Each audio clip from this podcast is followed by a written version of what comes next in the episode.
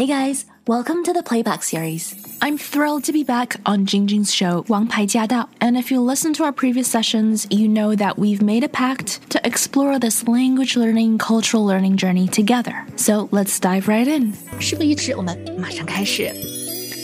欢迎您收听今天的《王牌驾到》，我是晶晶。我们连线呢，我们纽约台的节目主持人王希任希任老师呢， 跟我们听众朋友一起来聊英文，一起来学习英文哈。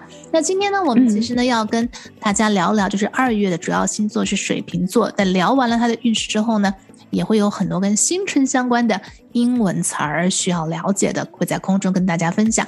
好，那我们现在首先简单讲讲吧，这个水瓶座今年是什么样的一个运势啊？Let's have a look. 我们看一看水瓶座 Aquarius. You get marvelous support in 2022 from Jupiter. 也就是说，木星今年会给你很大的鼓励和支持，with income 收入，technology and everyday interactions. And from Mars, the last five months helping you to showcase your talents, enjoy socializing to the full, or if you have them, celebrating your children's activities. 那么也就是说，今年你会展示你的才艺，然后会有非常丰富的社交活动 （socializing）。And then, if you have children, you will be very involved. 如果你有孩子的话，你会在他们日常生活里扮演一个更更主要的这么一个角色。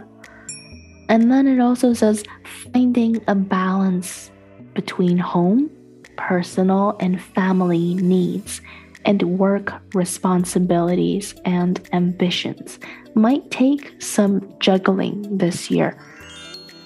我感觉这个好像是每个星座的人都会都会啊、嗯 um, 体验的，就是 finding a balance 在 home 和 personal 在家还有工作之间找一个 balance。being an air sign 作为一个呃， 你说中文是风风 sign，right？风象星座，风象对。Communication has often been your arena of success, but now your knowledge of the emotional dimension can see you gain greater security and happiness. 也就是说，作为一个风象的星座，communications 沟通通常对你来说是一个非常如鱼得水的这么一个 啊、skill，这么一个 skill set。嗯，但是现在呢，因为你有了更深的一个情商方面的 emotional dimension is deeper，你在情商方面有更深的了解之后，你会 gain greater security and happiness，你会得到更多的安全感还有幸福。嗯，好的好的，那送给水瓶座的朋友们做参考。好，接下来我们要聊一聊啊，我们也常常会跟一些外国友人分享中国春节，但是有一些词儿哈，英文要怎么说？尤其是春节期间有哪些必用的英文词呢？新人老师觉得过春节吧，跟他们过新年的 greetings 有的地方是差不多的，但是在财富上面，我就觉得更 更 highlight 一点，或许是因为中国年我们有红包。这个习俗，嗯，所以在过中国年的时候，我注意到这些 greetings 这些祝福的话语里面有像恭喜发财，有财，哎，大吉大利，有利。所以我觉得在西方，this is interesting，因为在过阳历年的时候，一般他们就会说 wishing you good health，right，就是身体健康，and then peace，and then 和平，对对对，和平，and then。啊、uh,，joy and happiness，嗯哼， 心想事成，basically。但是跟钱这方面说的不是很多。如果讲钱的话，有的时候他会说 wishing you a year of abundance。abundance 就是丰收，大丰收，嗯，丰盛。所以在中国年的时候，the focus on fortune is an interesting 一个 interesting 的特征吧。so, for example, wishing you wealth and prosperity，这个其实就是恭喜发财，wealth 财富，prosperity 也是财富。嗯，so wealth, prosperity, great fortune, great fortune 就有点像大吉大利了，是吧？对。嗯，那心想事成呢？哦，心想事成，May all your wishes come true。你愿望都实现了，那不就心想事成了吗？嗯，Yes。其实这个 May all your wishes come true，呃，oftentimes 常常会在过生日的时候是一个生日祝福，May all your wishes come true。呀，但是我注意到的吉祥话，农历年的吉祥话通常就是跟财富有关的更多一点，which is great。是，好像比较重视财富的积累嘛。嗯，Yeah Yeah。那要问你一个比较大众化的，就是我们常常都会说，哎呀，祝你什么年行大运哈。比如说今年虎年，那我们就会说虎年行大运。哎，英文要怎么说？啊，行大运，运其实就是 luck。Wishing you good luck in the year of the tiger，or wishing you prosperity。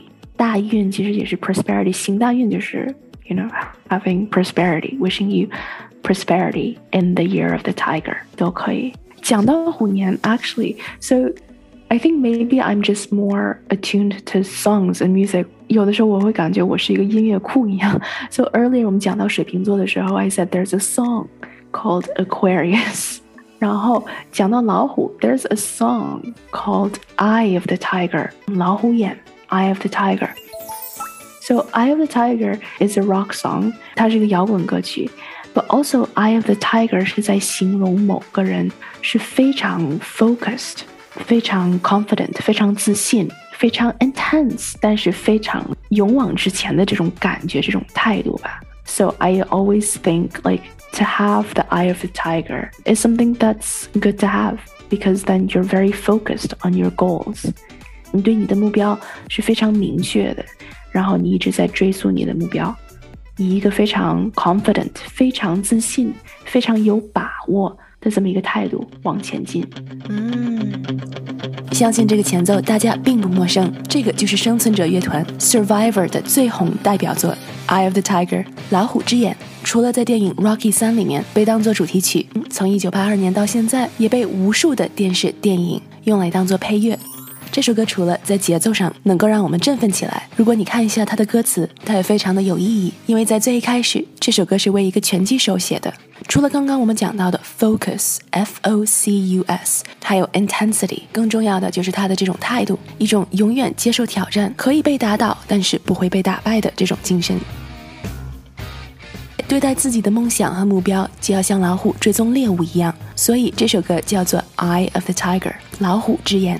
And so, since it is the year of the tiger，既然是虎年，那么我也希望大家都能够像老虎对待猎物一样对待自己的梦想和目标。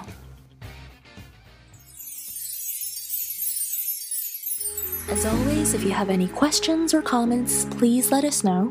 We do have a dedicated Facebook group to address any concerns, questions, or confusion that you might have.